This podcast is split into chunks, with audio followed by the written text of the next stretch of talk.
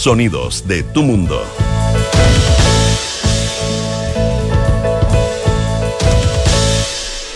Muy buenos días. Cuando son las 8 de la mañana con 5 minutos de este lunes 13 de junio de 2022. Le damos la bienvenida aquí en Hablemos en Off, Josefina Ríos. ¿Cómo estás tú? Muy, bien, ¿y tú, Matías? Buenos días. Muy bien, muy bien. Una mañana fría aquí en Santiago al menos. Sin cara de lluvia para nada. pero hay pronóstico que podría haber algo esta semana. Ah, sí. Vamos sí, sí, sí, algo, algo podría haber, pero no. algo cara, no, cara no tiene por ahora, al menos, sobre todo despejadito. Yo he descubierto una cosa: cuando uno sale muy temprano en la mañana, hace menos frío que cuando uno sale un poquito más tarde. Mira. o no sé, quizá una sensación. Fíjate, nosotros estamos aquí en la radio para que nos escuchan en Puerto Montt, en Valparaíso, en Concepción, en, que sea, en la costa de la región de Valparaíso también. Bueno, y naturalmente aquí en Santiago, que ya se está abriendo una parte de la tremenda mega obra esta de Vespucio. Sí, Avo. Avo, Vespucio Oriente. Oriente.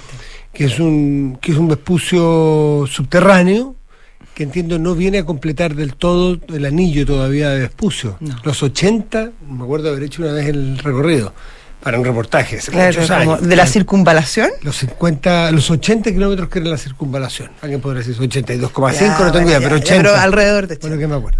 Ya. está prácticamente cerrado el anillo, falta la, parte, que conecta si la reina, como la parte que hay una parte que empieza como en Castillo Velasco que ya está mm. listo y faltaría ese ese tramo, creo que entre la rotonda, eh, no, entre hasta, ex rotonda de Grecia, la rotonda un poco más, un poquito hacia el norte, sí. Hay una parte que está terminada que es es bien lamentable porque pierde todo el efecto. O sea, el día que esté conectado, no todo, pero pierde, pierde harto efecto si tú tienes que ir, por ejemplo, eh, desde Pudahuel hasta, qué sé yo, hasta, hasta Ñuñoa, por ejemplo. Bueno, ahí sí, pero si quieres venir aquí a Las Condes, eh, Viniendo desde, el, desde el sur, claro. Viniendo desde el sur te, te hace, te permite, te obliga a salir una parte si te forma el mismo taco, pero bueno. Bueno, pero hay que tener paciencia. pero lo que pasa es que estas son obras que duran dos o tres años. Bueno, el 2000, la, la AVO, la que se va a inaugurar este año, eh, comenzó su, toda su, se adjudicó en 2016 y se va a abrir ahora en 2022. y de hecho, estaba leyendo ayer que hay todo un tema porque al parecer ciertos expertos eh, dicen que no va a solucionar del todo el tema del tráfico y los tacos, porque las salidas al parecer tendrían ciertas complicaciones y porque bueno, me imagino que también todos los cálculos se hicieron en el 2016, estamos a 2022 donde el parque automotriz no sé cuántas veces se ha multiplicado, pero un par será y, claro, estas van quedando un, igual es mejor que lo que hay, pero van quedando un poco obsoletas. Mm, sí. Ya está abierta una parte, porque todavía no está inaugurada, que es distinto. Mm. Yo tengo la idea que son planes pilotos, que son fórmulas de, para ir probando salidas, entradas y, qué sé yo, eh, semaforizaciones, eh, porque cuando en, llega eh, recibe un flujo de los semáforos de las esquinas en la superficie que son distintos. Claro. bueno. ayer yo venía de, desde el norte hacia, hacia la comuna, hacia aquí, hacia la radio, hacia la escuela militar, estamos nosotros y, estaba abierto, curiosamente. Y Ay, ¿te metiste? Sí, sí, sí, se llama viaducto, en Waze y todo, ya, está, sea, viaducto. ¿Y qué tal? Viaducto eh, Suiza, pero Suiza 2026, eh, impresionante, pero, pero todavía no, no, está listo para todos los lados. No sé exactamente el costo que va a tener los, van a tener cada uno de los tramos, que eso es bien relevante, porque son, no, no, no, esto no es barato, son obras caras. Eh, no están abiertas todas las salidas y me parece, por lo que veo en la superficie, que está abierto de esta manera temporal, puede ser unos días hasta cuando sea su fecha de inauguración, eh, pero está abierta, la parte que vi, que usé yo ayer es de norte a sur. Eh, Más o menos desde, dónde? Desde el Salto. Ya, perfecto, desde, la. Ya. desde, el Salto, desde, desde Huechuraba. Perfecto. hacia, hacia Las Condes. Perfecto. Mm, esa parte estaba abierta. Perfecto. Eh, yo ando un tramo bastante corto, por lo tanto no sé si está hasta dónde está completo. Y en la super y, el, y al otro lado me parece que todavía no está abierto. O sea, para venir desde La Reina o desde Ñuñoa hacia la No, pero dijeron que el segundo semestre de 2022 ya, se debiera. Claro, claro. Esa parte aparentemente no está abierta. nosotros tenemos una salida aquí en los militares al lado de la radio, entre el edificio en que está esta radio y la escuela militar, y hay a ciertas horas en que ya se ve autos que salen. Bastante, por lo tanto, está listo también para acá.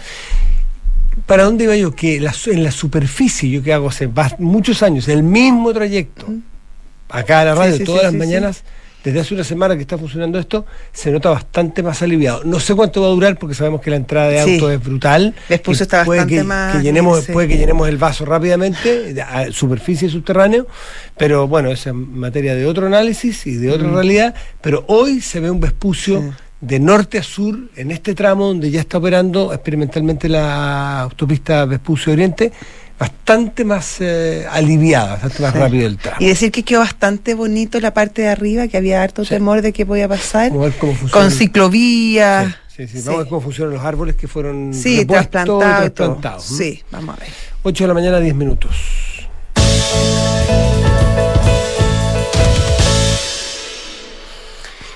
Anoche estuvo en Estado Nacional y Radio Duna transmite, Estado Nacional todos los domingos, el eh, ministro de Economía Nicolás Grau. ¿Tú lo viste con, con detalle? Sí, lo vi. Em, una, una entrevista, claro, bastante interesante, sobre todo desde la perspectiva del regreso de esta gira que hizo el presidente a, a Norteamérica, a Canadá y a Estados Unidos se refiere justamente a eso al principio de, de la entrevista y hace un, un, llamado a que, la, que fue una muy buena gira, que el presidente fue muy bien recibido, sobre todo por el mundo empresarial, que tuvieron reuniones bastante importantes con, empresas tecnológicas, con empresas también del mundo de la minería, y que en ese sentido él cree que hay bastante tranquilidad por parte de los eh, inversionistas respecto a, a, lo que está haciendo el gobierno de, de Gabriel Boric. Hay mucha confianza en él y también poco temor a, diferencia de lo que muchos podrían pensar respecto a lo que está pasando con el eh, texto constitucional.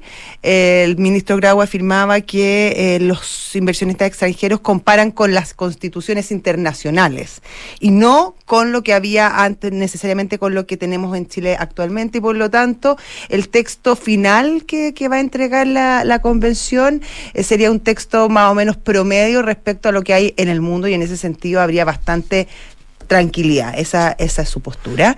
Y luego también se refirió al tema de la inflación. Eso es lo que percibió el gobierno. Sí, eso fue lo que percibió el gobierno. Ministro. Exactamente. También hay que hacer el descuento que un ministro no puede decir algo distinto y que también es una bajada de comunicacional de todo el gobierno. No, no digo que no sea así, pero sería eh, imposible, eh, no uno no imagina ningún gobierno que, claro, que diga otra cosa. diga, mire, llegamos muy preocupados porque están Claro, porque está, muy, nervioso y no, no, no, tiene mucha confianza en el proceso. Ahora, Efectivamente, yo leí una entrevista de Juan Sutil eh, el fin de semana ayer en, en, el diario financiero y de alguna manera respaldaba lo que, lo que dice el ministro Grau. Dice que efectivamente las reuniones con los empresarios fueron bastante positivas y, y en ese sentido cree que fue una, una buena, que fue una buena gira, sobre todo pensando eh, en la importancia que es dar confianza a los mercados extranjeros. Ahora, él sí hacía el punto de que eh, no necesariamente ese discurso tenía un correlato con lo que estaba pasando en Chile. Eh, y la sensación que había acá y finalmente el relato y el discurso que tenía el gobierno con lo que efectivamente se estaba haciendo en, temas como pensiones, reforma tributaria, eh, fomento a la inversión y otros temas. Mm. Pero sí había una concordancia en que, había sido una cosa positiva y que efectivamente había, las reuniones habían sido buenas. Bueno, Después, en la, en la entrevista se mete en el tema económico, la economía actual y el tema de la inflación Claro, el costo de la vida que para ese ministerio es bastante importante porque es la microeconomía, debe justamente. buena parte de la agenda diaria. Claro, la agenda, posibilidades. ¿Cómo hacer algo distinto a lo que se hacía, que era muy rudimentario y muy, muy, muy bárbaro, digamos, como lo hacía, por ejemplo, el gobierno acá en Argentina con el famoso secretario Moreno? Tú sabes que el secretario Moreno, esto me lo contó una persona que le tocó vivirlo en Argentina, un gerente general de una multinacional, llegaba el secretario de Comercio en persona a las empresas, se sentaba en el escritorio de este CEO o este gerente con la lista de precios de tus productos y le decía, ya señor gerente, ¿qué precios vamos a congelar? Imagínate el, el, la institucionalización, la institucionalidad, cómo puede operar de esa manera cuando llega el, por así decirlo, el ministro de Comercio eh, y te, te obliga a, a, congelar precios, con una forma bastante arcaica, rudimentaria y poco... Y, autoritaria. y además muy poco muy poco eficiente, ¿no es cierto?, de, de mantener la inflación eh, a raya. A, raya. Eh, son otros los mecanismos. Pero, pero no era el caso. No, no de, hecho, el, de hecho, el ministro Grau decía justamente que la política de fijación de precios había demostrado eh, en muchas partes del mundo que no era una política exitosa justamente para controlar la, la inflación, muy por el contrario. Ahora bien, sí hizo un llamado y a que las empresas grandes, sobre todo aquellas que tienen margen, sí apliquen algún tipo de medida de fijación de precio. Una cosa voluntaria, por supuesto, no una cosa obligatoria. Eh, y así hizo mención que incluso algunas empresas, eh, sobre todo de retail, de supermercado, lo, están haciendo y que en ese sentido sería una ayuda importante para los sectores más vulnerables. Y en algún momento usa la palabra moralmente conveniente, no sé si es esa específicamente. Em, eso obviamente causó algo, algo de ruido porque porque claro, si bien él dice que no está a favor de la, de la fijación de precio, al hacer este llamado eh, puede prestarse a cierta confusión, quizás a cierta presión, o a quizás que este argumento se utilice más adelante para que ciertos grupos que sí están a favor de la fijación de precio entiendan como que hay piso, o que hay piso al mm. menos, para negociar con el Estado políticas de este corte. Claro, es lo que él, dice que ya ha visto algunas empresas que han hecho. Hay, publicidad al respecto. que han hecho algunos esfuerzos y desde yo que estaba ahí cerquita, no, no, no, yo no hice la entrevista, pero estaba ahí al ladito, mira, escuchando, yo al menos entendí, cada, cada persona habrá entendido a su manera el mensaje, eh, eh, tenía que ver con eso, de de hecho, él usó en un momento la palabra moral. Mm, eh, no se refería a que moralmente él pedía que fijaran los precios, porque eso sería absurdo. Yo no solo no lo escuché, eso no lo dijo. Dijo algo así que si se están haciendo esos esfuerzos es porque los esfuerzos tienen que ver con que las empresas ponen al centro de, su, de su quehacer a, a, las, a las personas y a los consumidores y que, claro, y que en general poner a las personas al medio en una circunstancia como esta eh, es una puede ser una, una, obligación moral poner a las personas, no referido a los precios, sino que al fijarse que en esta circunstancia, bueno, pueden hacerse mm, puede hacerse un, un, esfuerzo a costa de a lo mejor utilidades que han tenido otras épocas, pero acotarse. Ah, pero claro, sabemos nosotros que, que, que, es difícil, grandes empresas que tienen accionistas que están afuera o que en fin, que, que está tan diseminada la propiedad, algún grupo empresarial podría durante eventualmente un periodo de tiempo hacer una, un esfuerzo puntual, sí. claro que puede hacerlo, en la medida que vea espacio, vea margen, pero cuando hay competencia, es sumamente difícil. Y esto, eh, esto paradójicamente tiene que ver que a mayor competencia, probablemente es más difícil que tú hagas un esfuerzo solo por una patriada. Eh, nosotros vamos a hacer un congelamiento de tales cuales precios. Porque cuando tú estás en un mercado muy competitivo puedes quedar fuera. Eh, por eso que tiene que ser, son, tienen que ser soluciones que, que, se produzcan por productividad, que se, que se hagan porque tú eres más eficiente, pero no sencillamente por, por, una obligación moral, que está muy bien vista, pero no es razonable porque tú puedes quedar fuera. Claro, y además lo de la moral, lo moral también eh, no es que sea relativo, pero es al final tú eres moral con todo el ecosistema y, y tú te debes, por supuesto, a tus clientes, pero también a tus accionistas, a tus proveedores, eh, a tus trabajadores. Mm. Y eh, fijar precios puede significar que tengas que también, obviamente, ajustar tus utilidades y esto puede redundar, por ejemplo, en que tengas que despedir gente. Entonces, yo creo que la ecuación no es tan simple y si bien uno entiende que en las palabras del ministro probablemente hay buena voluntad y como tú bien dices, hay y lo vemos en las publicidades de, de, de, ciertas empresas que lo están haciendo, eh, está bien, pero, pero tiene que ser voluntario y, y, hay que tener cuidado el lenguaje que se utiliza porque tampoco eh, puede transformarse en un argumento justamente lo que decíamos antes para que, para que se transforme en un tema obligatorio o al menos para sentir que hay agua en la piscina para empezar a, innovar en temas como esos que son bien complicados. Yo que estaba ahí por lo menos no sentí que ningún segundo el ministro Nicolás Grau abriera la puerta siquiera para plantear el piso político para una fijación de precios. 8 de la mañana, 19 minutos. Y hace pocos minutos eh, llegó, o más bien la expresidenta Michelle Bachelet eh, publicó un Twitter donde señala que está abriendo su última sesión como, como alta comisionada para los derechos humanos de las Naciones Unidas. Dice que no va a ir a, un, a otro mandato, no va a buscar eh, un segundo mandato o un segundo periodo, quiere volver a estar aquí en Chile con su familia y, bueno, y, insta a que se siga trabajando en, materia de derechos humanos y, que, en fin, de soluciones, desafíos compartidos. Es un breve Twitter, pero con lo cual marca eh, dos cosas. Una fundamental, importante, que llega hasta aquí su, su, su, su trayectoria, su carrera, en, al menos en, esa, en ese comisionado de Naciones Unidas es una mujer eh, relativamente joven, por lo tanto nada indica que, eventualmente no quisiera volver a otra área, incluso tantas veces algunos la quisieron postular como a secretaria general. Pero en fin, se cierra ese capítulo ONU en derechos humanos, al menos por ahora, y se abre un capítulo, creo yo, de un, una Michelle Bachelet de vuelta en la política interna, creo que va a ser con mucha fuerza. La mejor prueba es que ella ya se ha referido al proceso constituyente con partidaria del apruebo, eh, paréntesis, le marca una, una, un desafío importante al presidente Lagos, que de alguna manera pelea. Que están haciendo rondas de consulta, supimos. Son como esos viejos amores que pelean por el amor de sus militantes de sus seguidores. ¿ah? Eh, el amor de madre, no, solo, no solo dentro del Partido Socialista. Bueno, pero Michelle Bachelet ya se ha manifestado en favor de la opción apruebo y de hecho hoy el presidente Boric que si hace 10 minutos, 15 minutos la presidenta escribió este Twitter, el presidente Boric, muy atento, eh, inmediatamente le dio la bienvenida de vuelta a nuestro país porque ya ha señalado que vuelve a Chile. A las 8 de la mañana en punto le pone bienvenida de vuelta. Mm. Obviamente, y tiene un papel, llega en un momento súper clave, o sea, no solo ella se ha manifestado a favor, sino espera y probablemente probablemente, no sé, bueno, no sé qué estará pensando ella, pero, pero la decisión de volver en este momento, yo creo que no tiene nada de, de, casualidad, fíjate.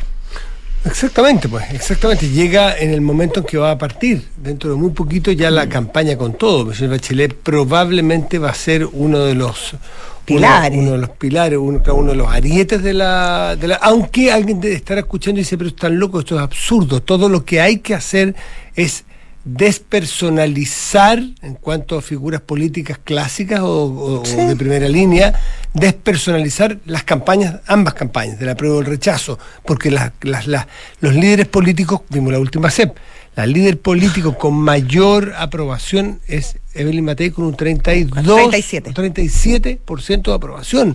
No hay nadie que esté en el cuadrante de más del 50% de la aprobación, ni del 40% si el cuadrante lo bajáramos. No hay nadie ahí, ni derecha ni izquierda, ni del partido de ningún tipo. Entonces, Ojo con eso, pero de todas maneras Michelle Bachelet a su manera diseñará una estrategia, va a estar, va a estar presente, yo tampoco creo que sea eh, casual que ahora vuelva a Chile. Se produce el regreso de Michelle Bachelet casi paralelamente este anuncio con, con la que finalmente conocimos quién va a ser el presidente o no no es presidente del Partido Socialista es presidente del Partido Socialista Paulina Bodanovich.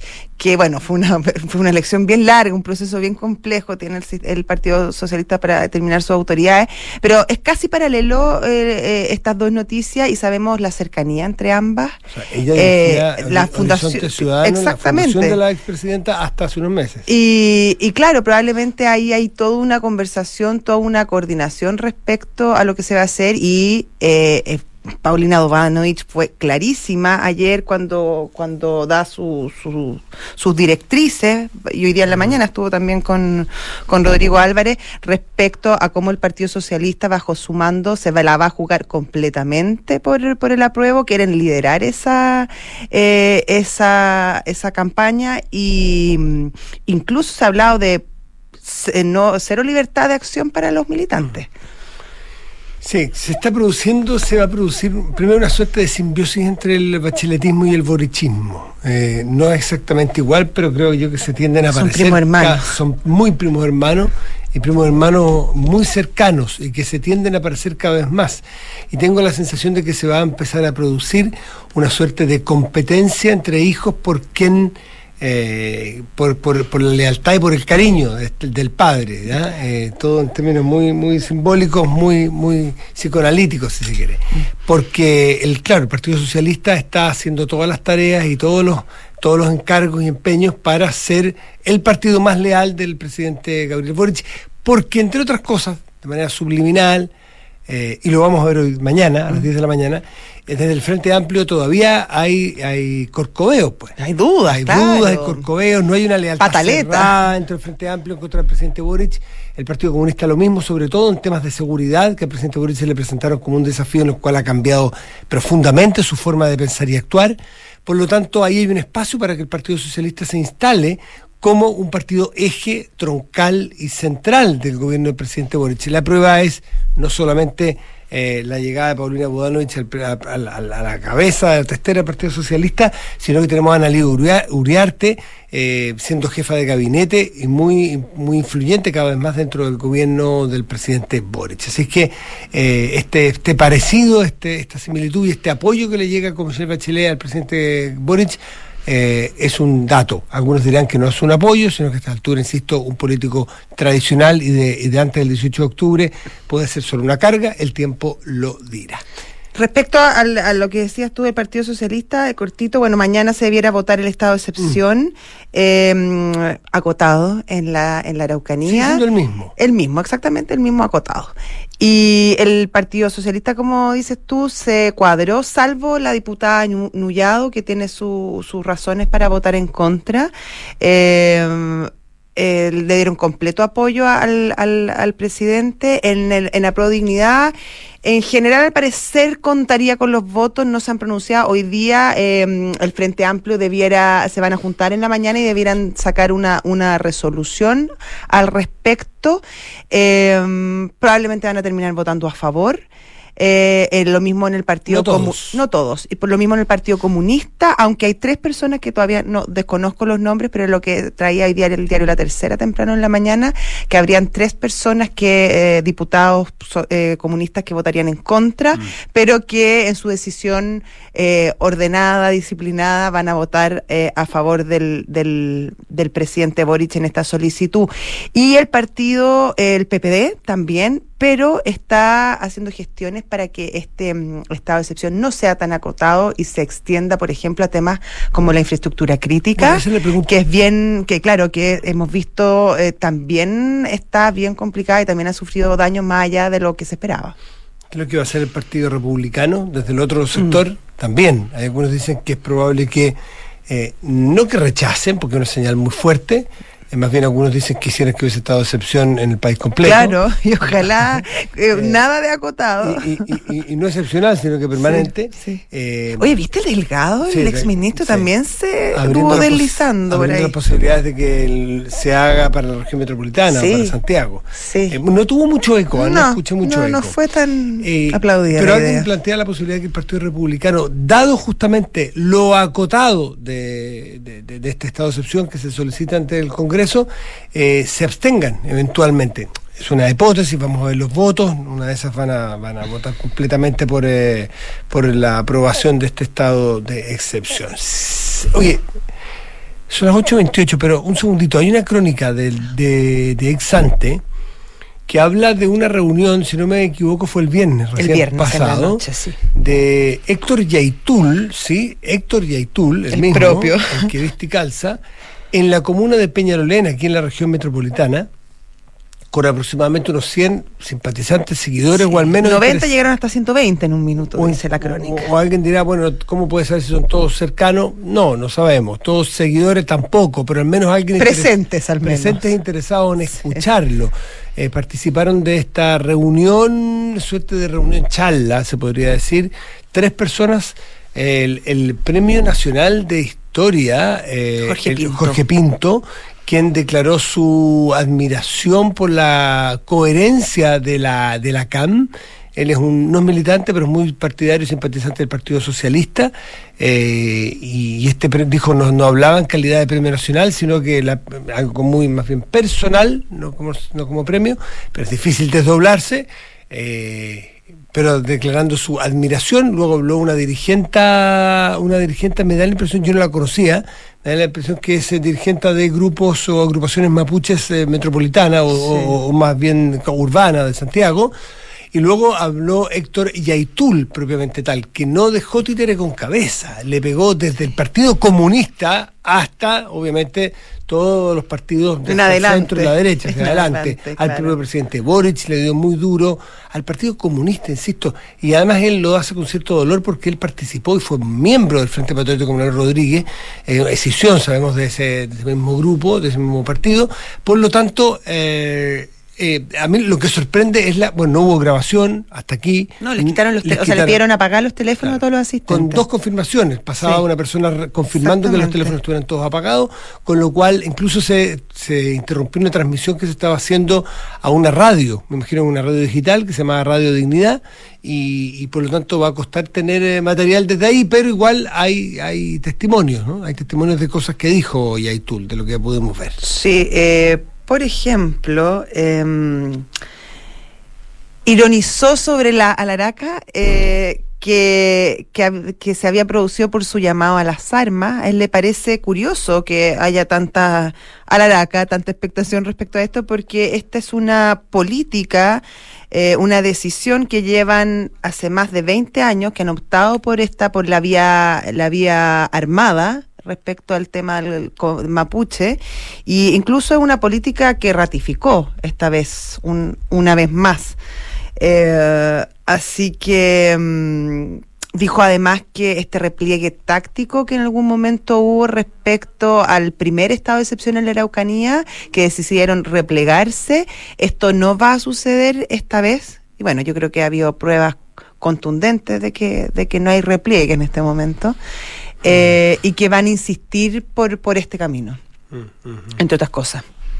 Oye, en, en, en, materias vinculadas a lo que ocurre en la macrozona sur, echando eh, varios temas aquí a la bolsa, eh, porque no, no, quiero no quiero pegarlo a lo de Yaitul, porque no tengo idea de quién habrá sido ni, ni qué habrá sucedido exactamente, Subimos ayer en horas de la tarde un nuevo ataque a, un fondo, una propiedad, un predio en, la zona de en la, zona cercano a Temuco. No sé exactamente dónde es el, bueno ah, un incendio a un predio que pertenece en parte a Juan Sutil, el presidente de la Confederación de la Producción y el Comercio. Obviamente es un caso tan grave como cualquier otro, pero tiene una connotación distinta al ser eh, dirigido justamente a, Juan Sutil. Claro, probablemente hay una intención tan puede, puede que haya una intención más allá de más allá, o sea, que sea también un, un, tema político, porque de hecho dejar, bueno, siempre dejan lienzos con, con Sí, pero aquí fue, eso fuera sutil. Sí, exactamente. Más, evidente imposible. Claro, fue súper dirigido. blanco era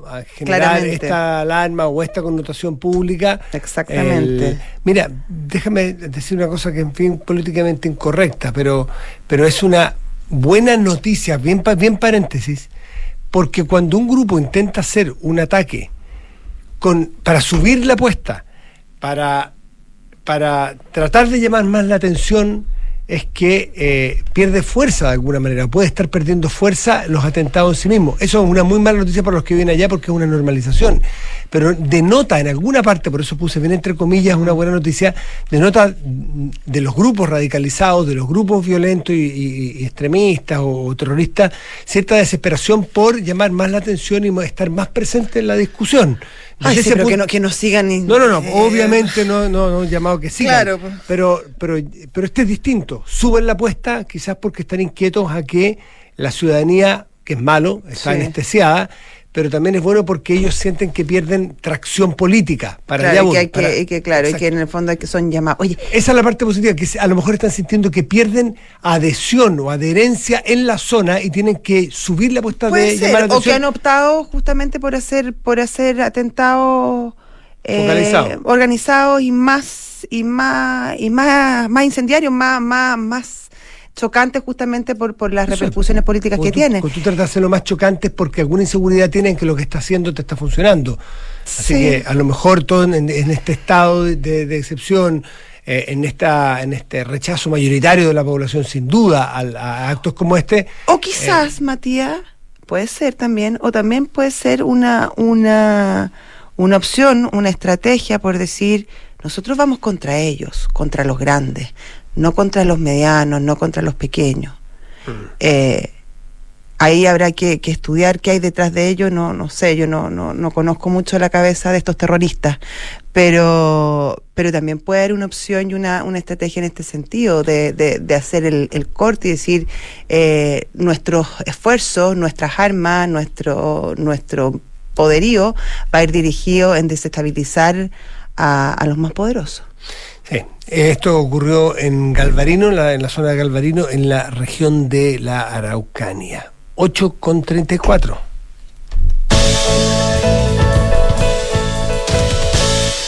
Oye, eh, antes de, tener un corte y luego entrar con nuestro entrevistado, eh, hay una, no sé si lo, escucharon, vale la pena escucharlo, eh, el padre del del, del, cabo del cabo segundo Florido Cisternas, que fue asesinado este fin de semana en, la comuna de Pedro Aguirre Cerda.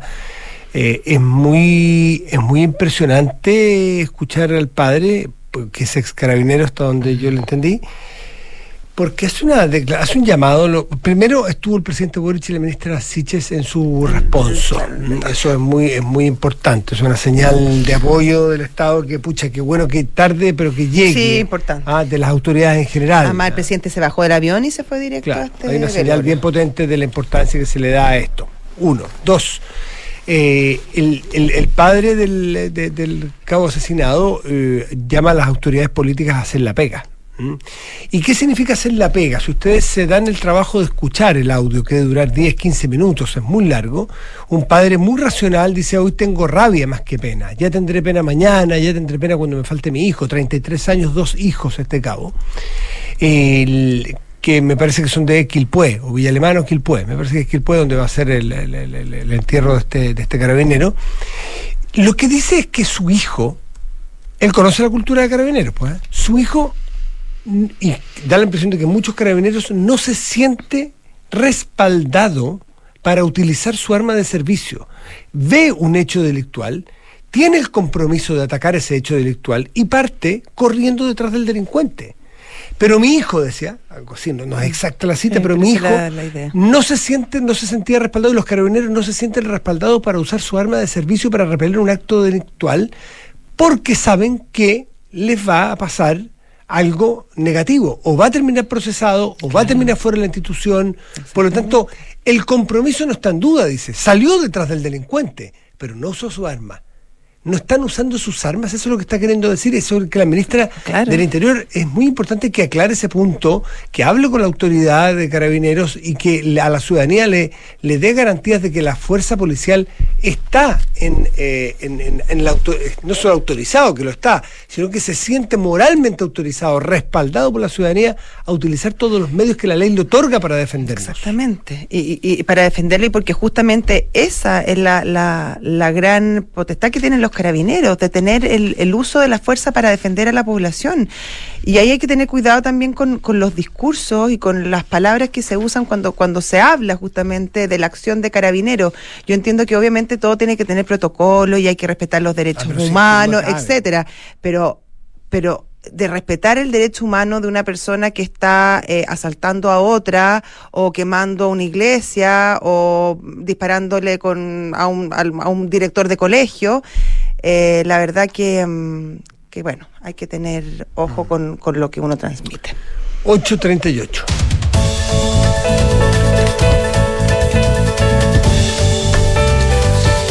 Y necesitas hacerte exámenes de laboratorio clínico. En Clínica Alemana cuentan con 10 unidades de toma de muestra en distintos puntos de Santiago, como el Golf, Huechuraba o Nueva Providencia. Infórmate más en Chile Alemana, pero en clínicaalemana.cl. Si es tu salud, es la alemana. En la Asociación Chilena de Seguridad siguen dejando los pies en la calle para cuidarte y entregarte todas las herramientas para que tu negocio siga funcionando. Volvamos con todo, todos con todo, volvamos seguros, súmate a la H. Te invitamos a conocer el nuevo sitio web de Banchile Inversiones que ahora cuenta con una sección exclusiva para aprender de inversiones en fácil. Banchileinversiones.cl, inversiones digitales para todos. Escuchar la música de tu artista es la mitad de la gloria. Ven a ver en vivo Monticello lo mejor de Ana Torroja este sábado 12 de noviembre y disfruta todos sus éxitos. Monticello, apuesto, te va a gustar. Si estás pensando en tener un auto nuevo, tu mejor opción sin duda es Mita Go. Eh, suscríbete a un plan flexible con todos los trámites incluidos y si quieres que sea tuyo al, al finalizar la suscripción, puedes comprarlo sin problema. Es Mita Go. En AFP Habitat sabemos que planificar el futuro es la tranquilidad de hoy. Llegó el momento de, ahorrar para lo que soñaste. En AFP Habitat tenemos las mejores alternativas de ahorro según tus proyectos a corto, mediano o largo plazo. Descúbrelas en afphabitat.cl.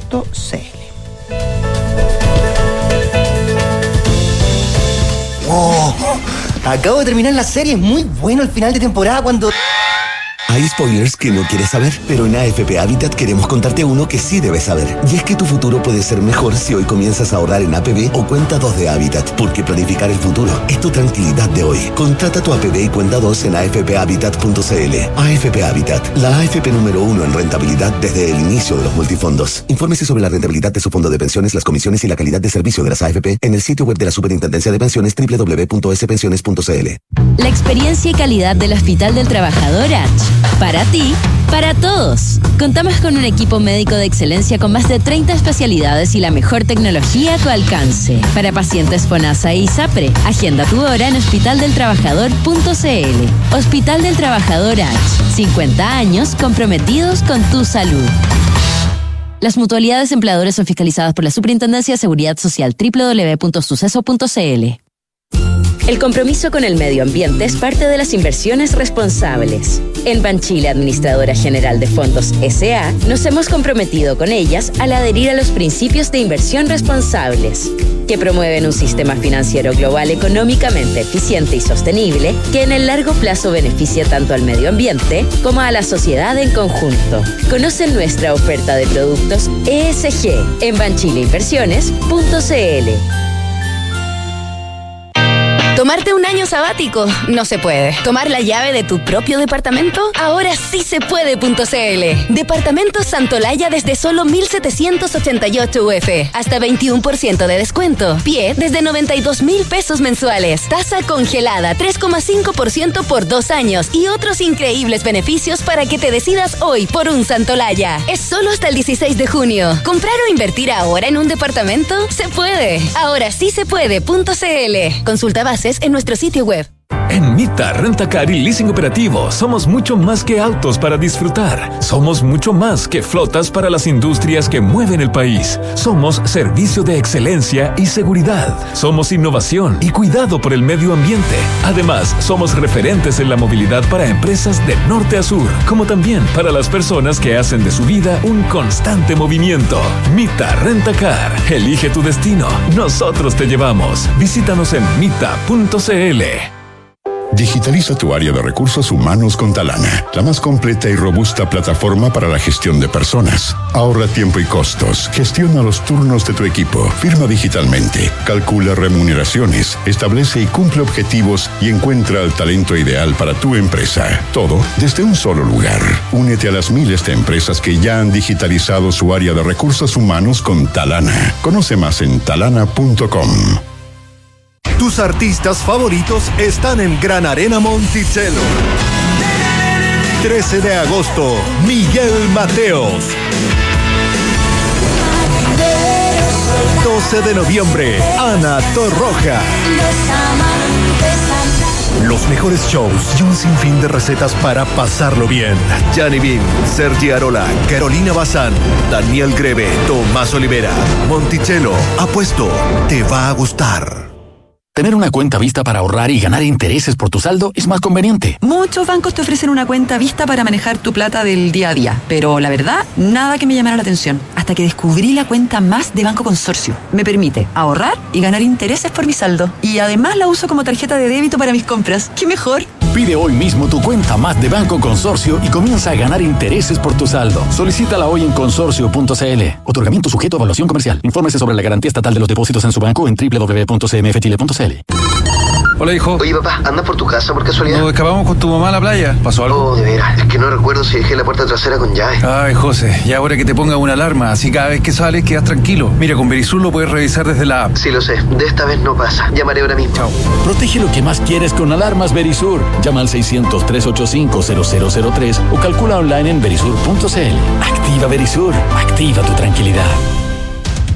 Escuchas Hablemos en Off en Duna 89.7.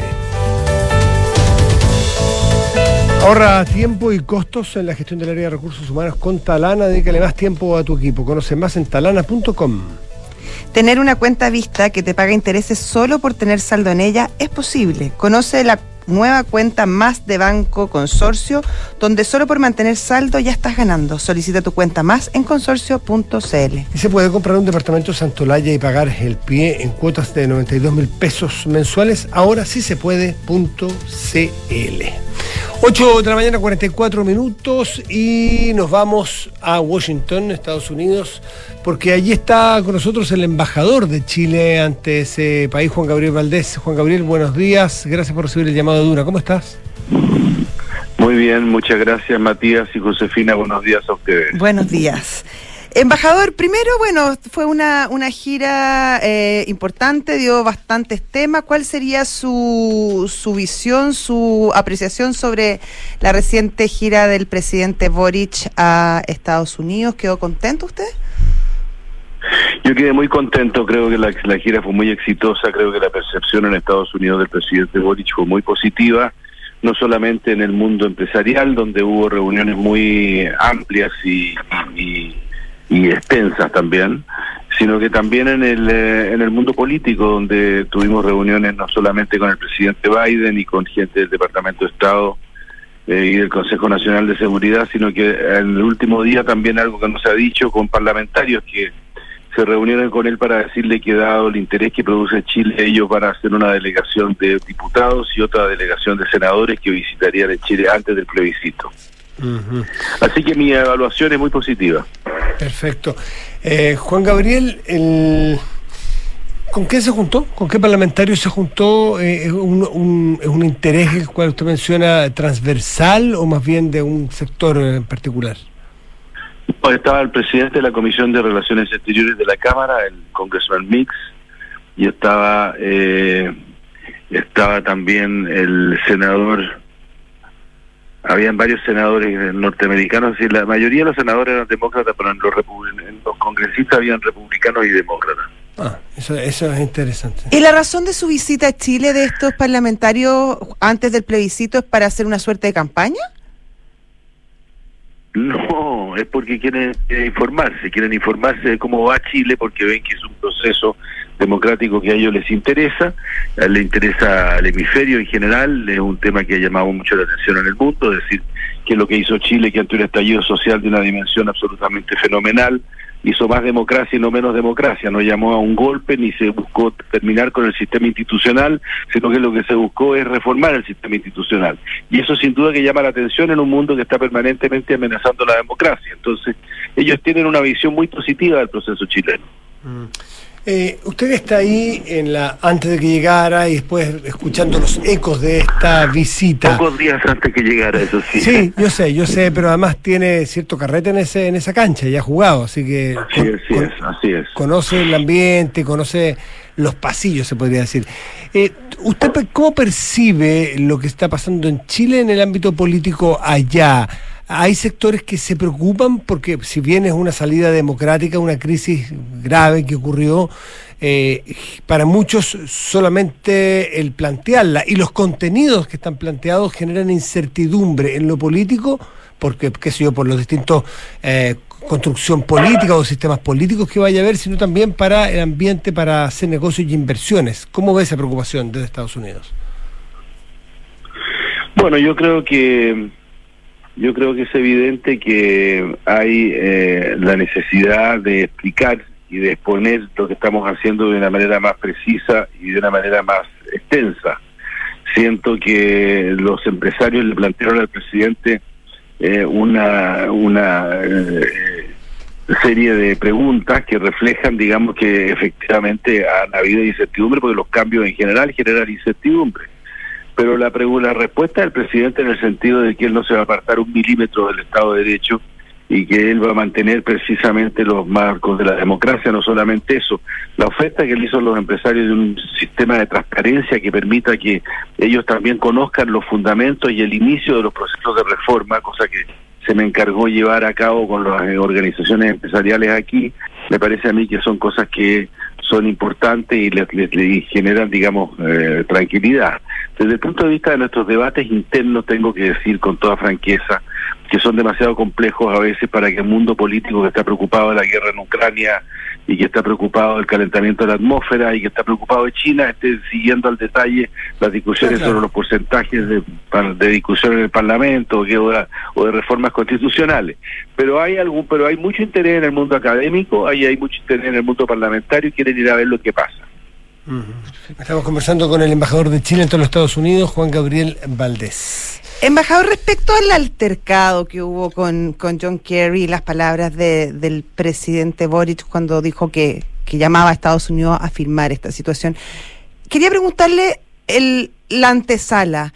¿El presidente Boric estaba informado de, de que estaba, el pres- eh, que estaba eh, John Kerry sentado en la mesa, eh, que Estados Unidos sí había firmado? Eh, ¿Qué pasó ahí? Porque es bastante incomprensible eh, lo, lo que sucedió, eh, sobre todo cuando un, es, un, es un acuerdo importante donde me imagino que hubo una conversación con los distintos países para conseguir las firmas, por lo tanto llamó bastante la atención lo, lo que sucede. ¿Cómo, ¿Cómo fue la previa de, de, lo, de lo A sucedido? ver si me, perm- si me permites, con todo respeto, la palabra altercado es una palabra inverosímil para mí, porque altercado no hubo ninguno. O sea, lo que hubo fue una especie de lapsus, Lapsus. porque el presidente efectivamente estaba hablando de otro tema, que era el tema de cómo grandes naciones, grandes economías contaminan la atmósfera, e incluyó a Estados Unidos dentro de eso, y eh, dijo que cre- creía necesario que Estados Unidos estuviera comprometido con este con estos temas, pero no Sí, pero lo hace en el marco de una... no lo dijo bien. Pero lo, hizo- lo hace en el marco de un eh, lo hace en el marco de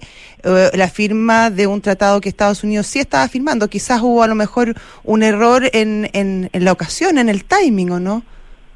De las No, palabras. lo que pasa es que lo que pasa es que es posible de que él yo él lo mismo lo explicó que efectivamente había habido una referencia de la otro tema que es vinculado, que es el tema del- del- de los fenómenos de contaminación atmosférica que ha producido las grandes economías industriales y en ese terreno se refirió a Estados Unidos y no se entendió, lo hizo, no lo hizo de una manera tal que resultara conveniente a la reunión en la que estaba.